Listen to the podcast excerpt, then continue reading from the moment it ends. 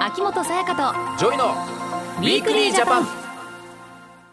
秋元さやかですジョイです私たちの暮らしに役立つ情報や気になるトピックをご紹介する秋元さやかとジョイのウィークリージャパン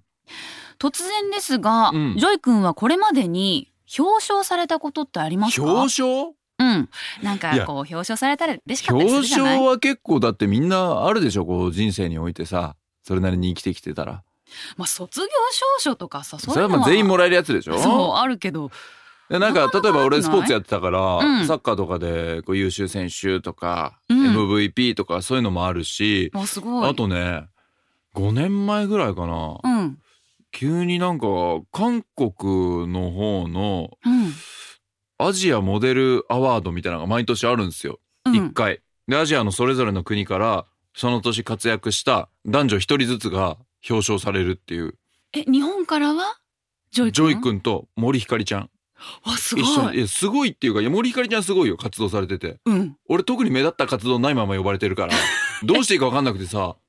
行ったんだ表行彰った行ったんだけどさ、うなんかそんないいスピーチもできず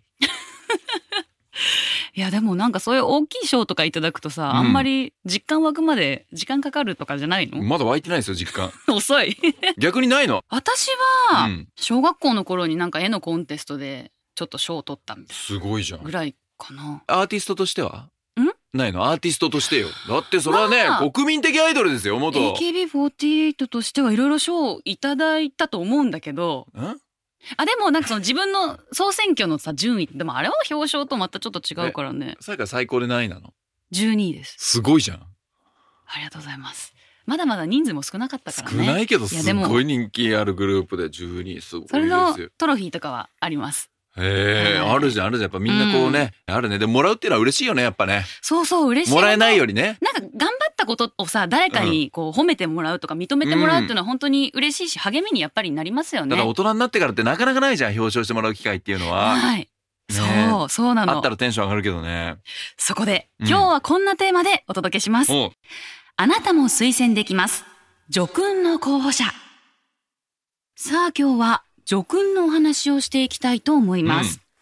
叙勲というのは国家や公共に対して功労のあった方に対し国が勲章を授与してその功労を表彰することですうん勲章は大きく分けると2種類あるそうなんですが旭日章や随宝章といった言葉、ジョイ君聞いたことありますか,、うん、なんかあのーニュースでさ、うんあのたまに流れてきたりするじゃない、ねたまに聞くよね、うん、でもこう何が違うのかとかも分かんないし、うんどういう人がもらえるのかとか具体的なことは正直分かんないんだよね言葉だけ聞いたことあるっていうことであんま自分からなんか勉強したこともなかったから、この辺を教えてもらえるっていうのはうん嬉しいよ、そうだよねどうやったらもらえるのみたいなさうん疑問もあるでしょ、確かに確かに謎じゃん毎年ね、うん4月29日の昭和の日とはい11月3日の文化の日に発令される勲章は春秋叙勲といって報道されることもねやっぱり多いので、はいはいはいはいご存知の方も多そうだねいと思います、昨年の秋の叙勲では由紀さおりさんが歌手としての活躍や動揺を広める活動などが評価されてうんまた女優の泉ピン子さんも広く国民に親しまれる作品への出演などが評価されて、お二人とも旭日賞受賞を受賞されておりまえー、す。そうかそうかピン子さんのこの作品っていうのはあれ渡る世間でしょねっ。てことでしょでもさ、うんピン子さんってめちゃくちゃ昔からこれやってきて去年なのそうそうもらったのうん、去年だと思う。嘘そうかでもらってるわけねやっぱゆきさおりさんもね泉ピン子さんもねえ本当にこう芸能界エンタメの世界で芸能界ねの先輩で国民の皆様をずっと楽しませてきてるじゃんうん。あの一流の方々が、まあ、やっとこのタイミングでもらえてるってことは、うん結構まあもらうハードルは高いかもしれないけど俺とかさやかもうん芸能界にいるわけじゃん、そうですね。ね今んところまだ本当僕なんかギリギリ芸能界にしがみついてるぐらいのとこだけいやでどもそうですよ。結果出した時にんもしかしたら、もらえる日がみたいなさ、うんそういうこともあんじゃないのかもしれません。欲しいよねね、ますますね、そうなると努力必要になってきますね。うんもちろんそうだね頑張りましょうね頑張っていこうよ、はいうんただね、春と秋の叙勲では毎回おおよそ4000人もの方がね、え受賞されていて、え先ほど紹介したようなテレビなどでよく知ってる有名な方だけが授与されるわけじゃないんです。違うんだえ、うん毎回4000人春と秋じゃあ8000いってるってことでしょすごくないこ結んな構にたくさんの人がね、そうか。だから別に芸能に限らずなんだね。うんこんなに多くの人がもらえるとは思わなかったなで、しかもね、うん。私たちが推薦した人も勲章を受賞することができるそうなんですよ。え、推薦できんのでは、ゲストをご紹介しましょう。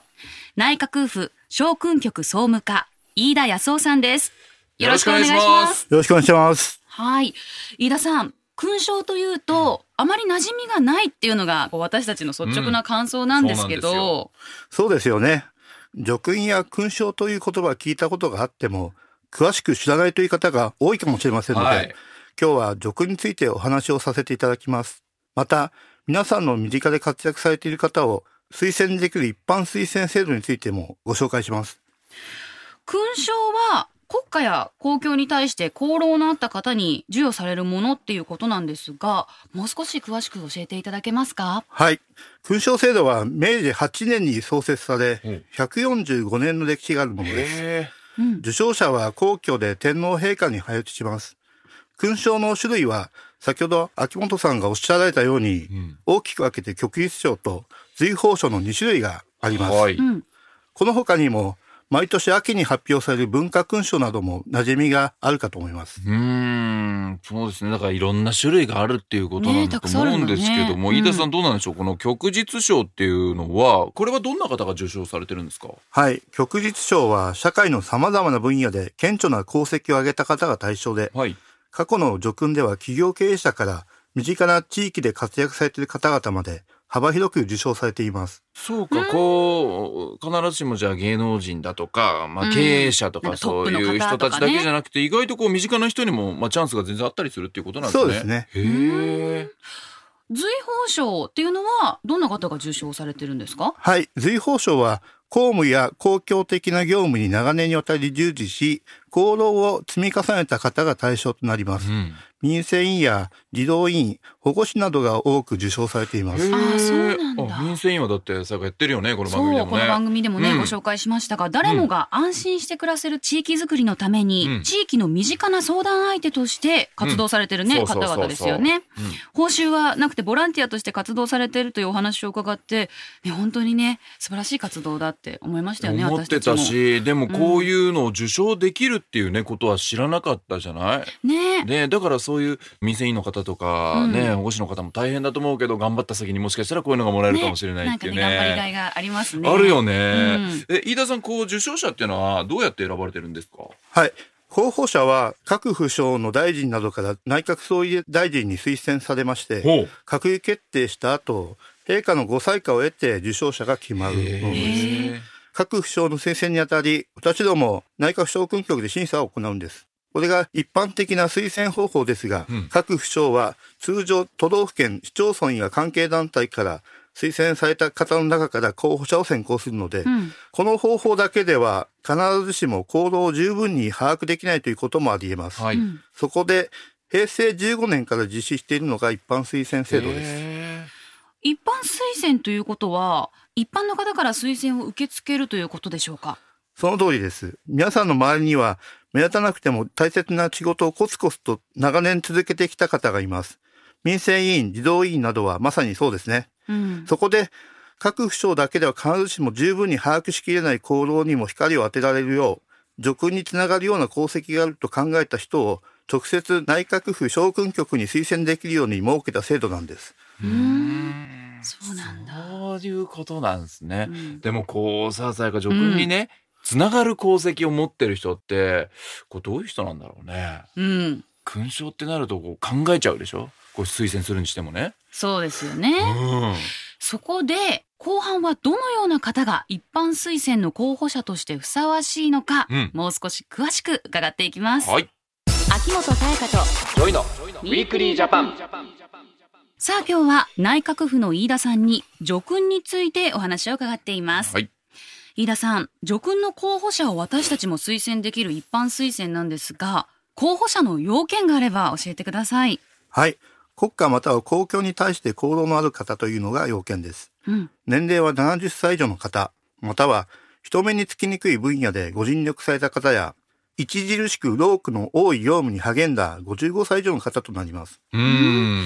そうねなんですね。年齢をね、お聞きすると、うやんっぱり長年にわたり励んでこられた方っていうそうこだとよねなんですね。はい。勲章は、その方の生涯にわたる功労を総合的に評価して授与するものなので、うんうん一般的にはそれぞれの活動が一定の期間にわたっていることが必要でうんす。はい。その活動歴は経歴によっても異なりますが、おおむね20年以上とされています。そうか、やっぱしっかりそれぐらいやっていかないとね、そうだね。一まだまだだね、年二年でね私たちはうん、もらえるようなもんじゃないってことだよね。うん